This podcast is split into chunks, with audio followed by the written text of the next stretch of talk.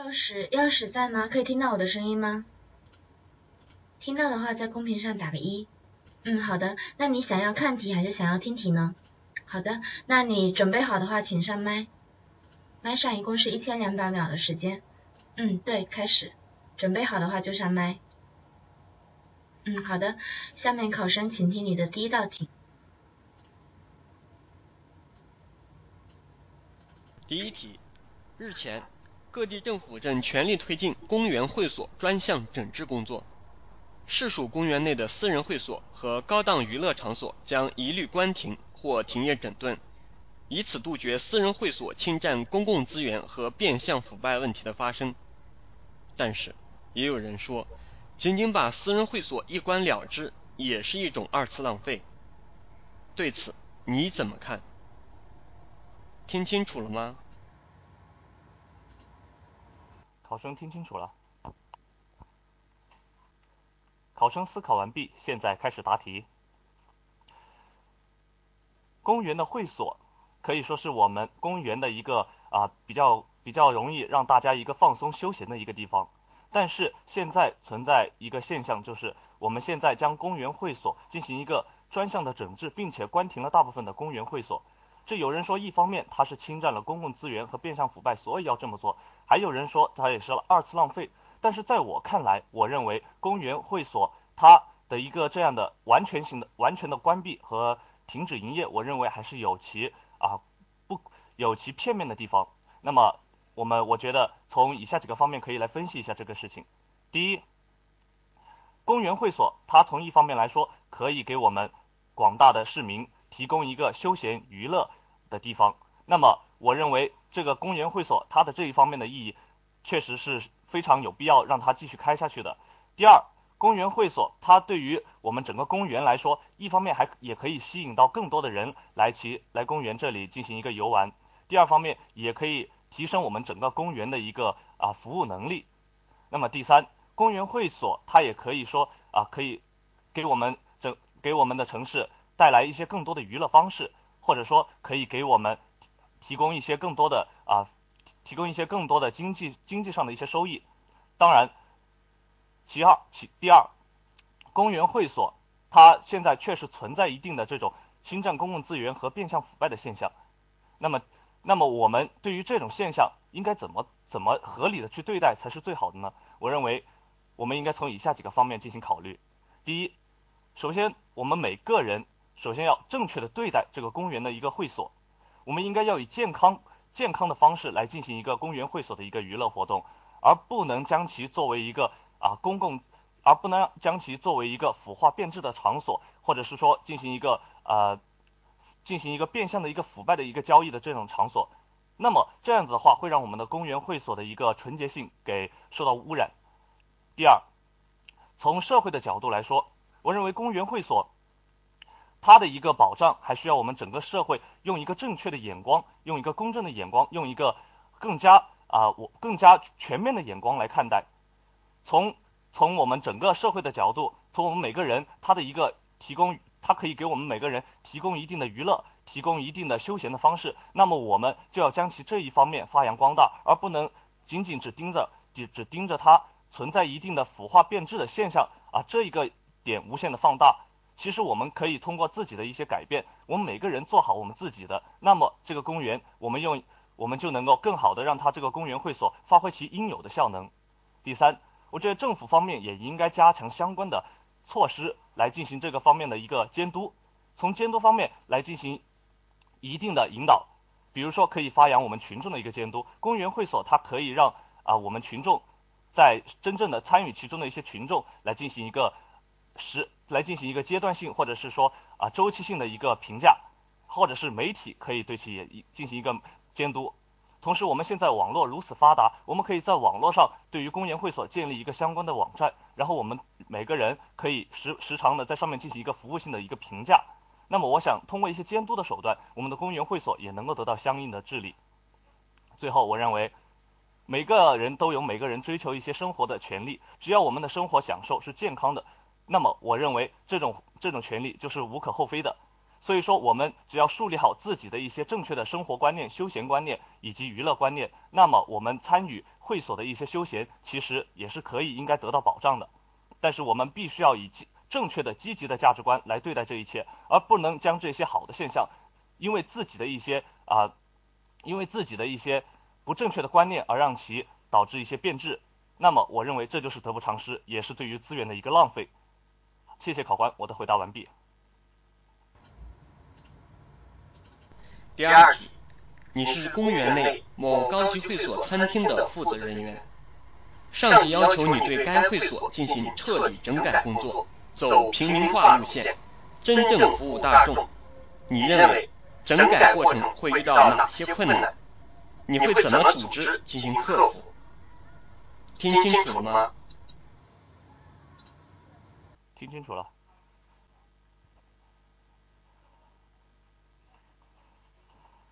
考生思考完毕，现在开始答题。公园会所现在要进行一个整改的活动，我作为一个公园会所的一个负责人，那么现在要将其转向服务大众的这样的一个经营方式，那么我想这些其中肯定会存在一些困难的。那么这些困难，我认为有以下几个方面：第一，对于整个会所的一个转型，它可能会让很多人，我们比如说公司的。或者说我们会所内部的一些员工可能会有些不适应。第二，我们会所的一个转型，可能也会让啊一些大众认为我们这些只是一个表面上的一个表象，而不能真正的落到实处。他们可能即使我们说要转型，要服务大众，可能大对于大众来说，很多人还是不会愿意来。第三，有可能很多大众认为，哎，服务我们这个我们这个会所进行了一个转型，于是很多人一拥而上来进进入到我们这个。会所来进行一个消费，可能我们这个会所的现在暂时的一个服务能力和接待能力可能会跟不上，我认为这是我们可能会面对的一些问题。那么面对这些问题，我应该从底下几个方面着重的考虑。第一，对于对于大众的一些对我们服务场所的一个啊错误的认识，我认为我们在前期应该加大相相关的宣传力度，比如说我们可以在自己的一个网站上进行我们。将要做出的改变的一个详细的一个说明，让大家能够得到和能但让大家能够得到相关的信息，可以从前期就知道我们正在着手准备这样的一个工作。第二，我们可以通过媒体、报纸等等各方面的一些杂志，都能够将我们这个会所来进行一个宣传，同时将我们整个会所的一个服务大众的理念传达出去，让社会上能够形成一个能能够转变相关的意识，认为。不再认为我们这样的服务场所仅仅是为了一些高端的人士，其实我们现在也开始可以服务大众了。第三，我们也需要积极引导大众来进行服务，来进行我们来进入我们这样的一个场所进行一个消费或者是娱乐休闲，让大家能够有这么一个啊有这么一个兴趣，同时也知道应该如何来参与我们这样的一个活动。第四。我们还是需要将自身的一个服务能力给提升上去。一方面，对于我们自己的内部人员要进行一个培训，不能因为我们现在面对大众，可能啊各方面阶层的人都有，就对他们有另眼相看，或者是说对他们就有所不适应。我们的人员首先要进行一个合理、合适、科学的培训，让他们能够提升自己的服务能力。第二，要积极的提高我们的一个服务效率，让我们的接待工作能够有序、有质、有量的完成，这样才能够让大众真正的得到应该有的服务。谢谢考官，我的回答完毕。第三题，市里举办了老年人电脑培训班，在培训期间，某天上课已经一个小时了，但培训老师没来，也没请假，老人对此十分不满，纷纷要求退学费。作为此次培训的负责人，你怎么办？听清楚了吗？第四题。考生思考完毕，现在开始答题。开展老年人电脑培训班，无异于可以提高老年人对于电脑知识的一个掌握，同时让老年人能够跟上，能够跟上我们时代的一个步伐，加增加他晚年的一些精神生活和物质生活，提高他的一个生活乐趣。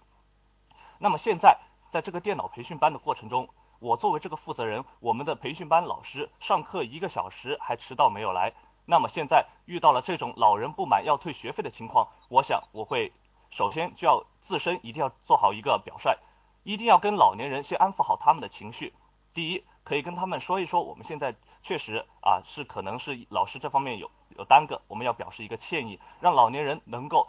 稍安勿躁。我们这方面一会进行一个积极的联系，第二我们会可以邀请相可以邀请工作人员啊给老年人端一些茶水，给他们一些小点心，同时可以放一些啊他们喜爱听的一些啊京剧啊之类的一些戏曲，让他们能够啊不再这么焦急的等待。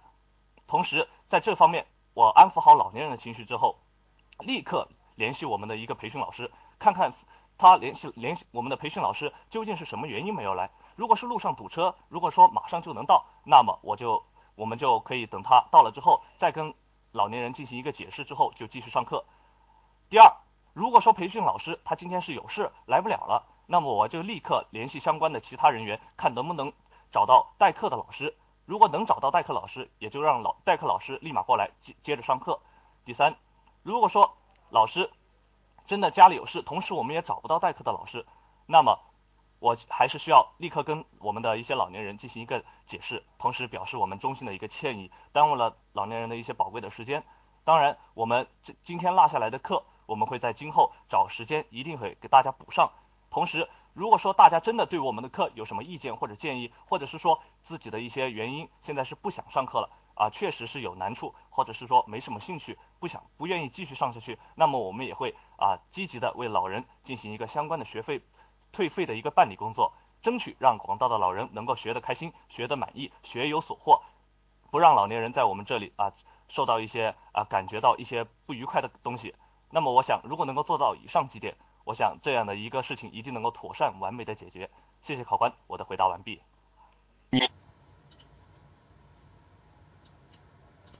第四题，你是一名交警，一名身穿警服的地铁警察将私家车停在了地铁口的人行道上，你让他把车开走，他执意不肯，还出言不逊，声称有本事你就把车开走。此时你怎么处理？听清楚了吗？嗯，没有没有听清楚，请再再放一遍。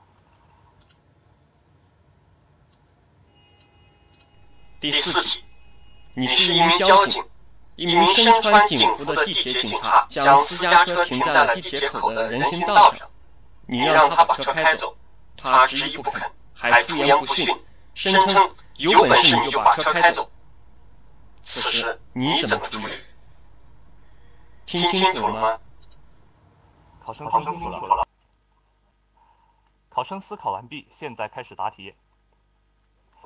作为一名身穿警服的交警，平常在工作中难免会遇到相关的一些啊，如题目中所述的这样的问题。如果说遇到这样的问题，我们第一就应该自身一定要保持一个良好的素质和形象。首先牢记自身一个作为交警应该有的一些形象和素质。那么对于这样的情况，我遇到这样的同行地铁警察将私家车停在人行道上，并且出言不逊，我觉得我第一应该保持一个镇定，同时应该。面应应该要让自己啊情绪稳定，不能有任何的一些动怒的情绪，因为我认为作为警察，首先就要有良好的心理素质。所以对待这样的情况，我一方面我会向其警解释，我们之所以不能停在人行道的一个原因，因为停在人行道可能会影响很多人的一个出行。那么我我想如果说如果说换位思考一下，你现在停在人你现在。要从这个方面要从人行道过，但是有其他的人将车停在人行道，那么对于你来说，你可能会也会觉得很不开心，或者是说啊出行的时候很不方便。那么能够进行一个换位思考之后，我再跟他进行第二个第二个说明，就是说你我同是同是警察，大家都是公安，对吧？那么现在我也是在执行我的一相关的任务。那么如果说换作是你在执行任务的时候啊，如果说遇到了群众的不配合，那么，我想对于你来说，可能也会不不太好做。如果既然既然如此，那么现在我也确实是在执行我的任务，我们有相关的规章制度。如果说我今天放任你在这里停在这里啊，我我那么对我来说，可能会被相关的群众啊，或者是说媒体发现，然后最后可能会认为我失职，我没有尽到我应该做的应该尽的任务。一方面是我工作的失职，另一方面也确实是对于这个我们社会环境、我们的交通环境的一个不负责任。那么我想这也是我们都不愿意看到的。我想如果说您能够把这个车给开走，挪一挪位置，我想这与你与我其实都挺好的。如果说您真的不愿意把这个车开走，那么说我可能就会啊按照正规的一个程序将这个事情可能要进行一个处理。那么我想这样的情况谁也不愿意看到。我想我相信通过以上的这种动之以情、晓之以理的这种手段，我相信地铁警察他既然作为警察，一定有他自身的一个比较高的觉悟。也许他今天出现这样的情况，可能是情绪不好。通过我这样的一个耐心的劝导，他一定能够啊配合我的工作，及时的把车开走，不让车继续停在人行道上，阻碍行人的一个通过。谢谢考官，我的回答完毕。好的，考生还有什么需要补充的吗？谢谢考官，考生没有什么需要补充的。嗯，好的，那你可以留在这里听其他同学答题，也可以离开，但是不要在公屏上打字。嗯，今天答的很不错，那先这样。